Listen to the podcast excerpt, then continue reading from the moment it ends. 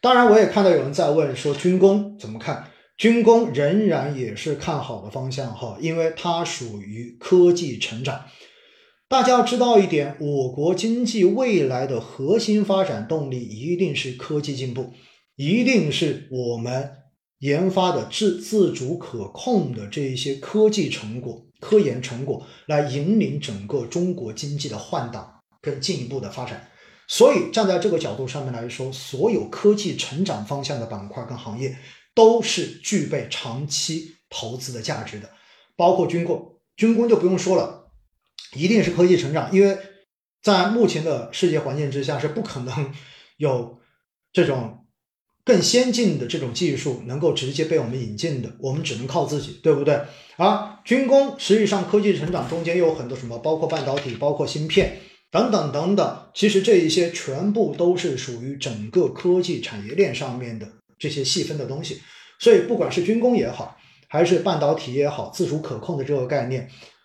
这些其实站在长期来讲的话，都是非常良好的方向。但是，仍然还是那句话，如果你对于行业没有信仰，那么我建议你选择更加均衡的宽基来投资，不要选择行业主题基金。我们也看到军工的这种波动也是非常的大，对不对？去年我们从一月份到过年之后，基本上回撤了百分之三十，然后今年我们看到一月份军工的跌幅又已经过了百分之一十五了。所以这种大幅的波动哈，真的如果对于很多不了解投资的投资人来进行投资的话，有可能你追进去的那个就是个高点，而从高点到最低点这一个最大的回撤。当你没有信仰的时候，你真的受不了的。我今天已经提醒了 N 次了哈，已经提醒了 N 次了，所以希望大家真正的要对于投资主题类的基金要有足够的心理准备。你没有的话，你就选一个均衡的吧，让基金经理帮你去选方向就好了，好不好？好了，然后节前其实整个市场的这种跌势呢，我说了一方面是因为整个风格在进行切换，从科技成长切向于大盘价值，而为什么会切大盘价值呢？那我们知道，今年尤其是去年年底，然后中央经济工作会议对于今年的政策定调就是稳增长，而稳增长中间，我们能够想到的，过去一说到稳增长，首当其冲的一定是基建跟房地产。虽然这两样在过去的这几年已经因为去杠杆，因为房地产的这一种调控受到了比较大的压制。但是很明显，当整个经济遭遇到比较大的压力的时候呢，这两块多多少少还是有机会。这也是为什么我们看到从去年年底到过去的一月份，以及包括今天，传统的这一些周期板块的表现会要强过科技成长很重要的一个原因，因为这是一个政策导向的问题。而在一月份呢，另外一块受到的就是外围的这种影响。外围是什么？美联储的这种鹰派的表现，对吧？美国要收货币，要加息，要缩表。那么，美联储的这一个加息的表态，最终造成的结果是美债利率的上行。而美债利率上行，之前跟大家反复的强调过，虽然它并不会直接对我国的资本市场造成影响，但是在全球来讲的话，美债利率上行意味着无风险收益率上行。而无风险收益率上行，意味着对于风险类资产将会要要求有更高的风险溢价。因此，在这样的情况之下呢，美债利率上行，对于全球的高估值的成长风格的这些股票，都形成了估值上面的这种下杀。因此呢，我们看到在一月份，实际上美国的成长股代表的纳斯达克指数也有百分之十五以上的这一种跌幅。因此。这是几方面的叠加，最后造成了今年一月份的整个市场，尤其是上证指数，大家看到跌破了三千四百点，对不对？当然，我在前面已经跟大家讲过了，市场会被情绪把波动放得更大一些，尤其是在自媒体特别发达的时代。因此呢。真正的当大家觉得市场越来越差，觉得风险越来越大的时候，而真实的这种投资性价比是在上升的，投资风险是在下降的。因此呢，年前的这种下跌哈，在某种情况下面，我个人觉得不算坏事情。为什么呢？因为有跌，后面才有空间往回涨。其实最难受的市场是什么呢？就是全年基本上不怎么涨，也不怎么跌，就一直温吞水的上一点点下一点点。其实这样的市场投资起来，尤其是像做定投来讲的话，真的不算是非常好的市场。所以呢，在过去的这个一月份，我自己应该算还是心情比较舒畅的。虽然市场真的在跌，我也知道绝大多数人看到浮亏都不会特别的开心。但是呢，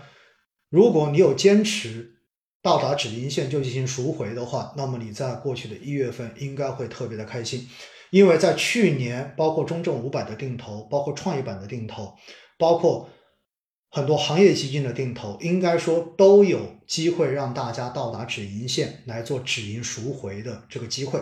但现实中间很多人之所以没有赎回，就是因为一个贪字而已。而现实中间呢，如果你真的做了止盈，那么你手中就一定有子弹，一定有足够的现金储备，可以在年前市场出现极端性情绪宣泄的这种行情的时候，来适当的给自己在。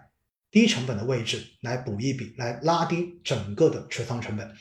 所以哈，其实投资真的很简单，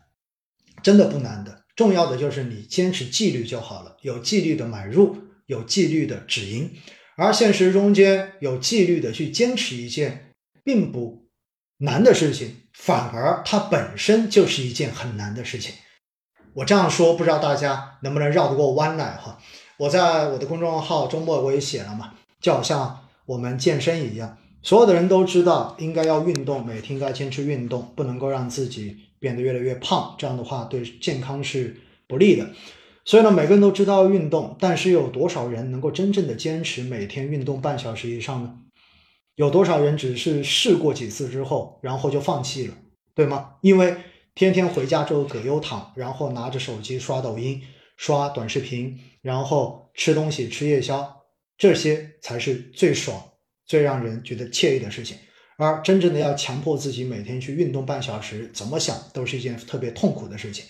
但是过了几十年之后，也许你就会发现，坚持锻炼跟不锻炼中间的这个差距造成的结果，将会是差距会非常的巨大。同样的道理，在投资中间，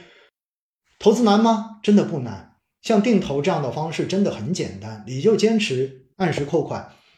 坚持。到了止盈线，你就做赎回。如果当市场出现了这种极端下跌的行情的时候，然后制定好补仓的纪律，只要你做到这几点，其实你的定投基本上哈，我说大部分时候基本上不能说全部哈，应该都会是赚钱的，而且还不用你操那么多心去天天盯着市场看。但现实中间又有多少人能够做到呢？当开始定投，发现市场一路上涨的时候，你会。不满足于自己定投账户的这个收益，你觉得太慢了，你觉得太低了，你很羡慕你身边的朋友买了一只赛道型的基金，然后在短时间之内有百分之几十甚至百分之百的收益，于是你觉得定投真的没意思，你决定要去赌一把，然后你就赌进去了。而当市场下跌的时候，虽然我一直跟大家讲，定投最不能做的就是低位停扣。那么这个时候呢，也许你早就已经忘了这一点，你只会觉得看到身边的人提起市场都是骂，提起基金都是骂，并且这个时候你会发现网络上面会爆出很多各种关于基金投资的黑幕，然后你看完这些之后就觉得原来我的钱是这么亏出去的，原来我的钱都是被这些人各种黑幕把它给搞掉了，于是你就开始放弃了。但是等到下一波市场又开始涨的时候，也许你又开始进入了，所以为什么我会说定投很简单？但是重要的是要坚持，并且要在适时的时候要进行止盈卖出。而现实中间有多少人到了止盈线又舍不得卖出呢？你总会觉得哇，百分之二十、百分之年化百分之十实在太低了。为什么我现在卖掉？卖掉之后，未来如果再继续上涨百分之百，那我岂不是亏大了吗？但是绝大多数时候你会发现，百分之百并没有涨上去。但是你曾经赚过的钱，可能真的只能留在你的回忆中了。到最后你会发现，你见财化水，浮盈变成没盈，没盈变成浮亏，到最后骂骂咧咧的把浮亏变成实亏，然后卖出离场。因此，我告诉大家，投资真的很简单，真的很简单，没那么难。但重要的是。你必须要坚持，而且必须要投你自己所相信的东西，这比什么都重要。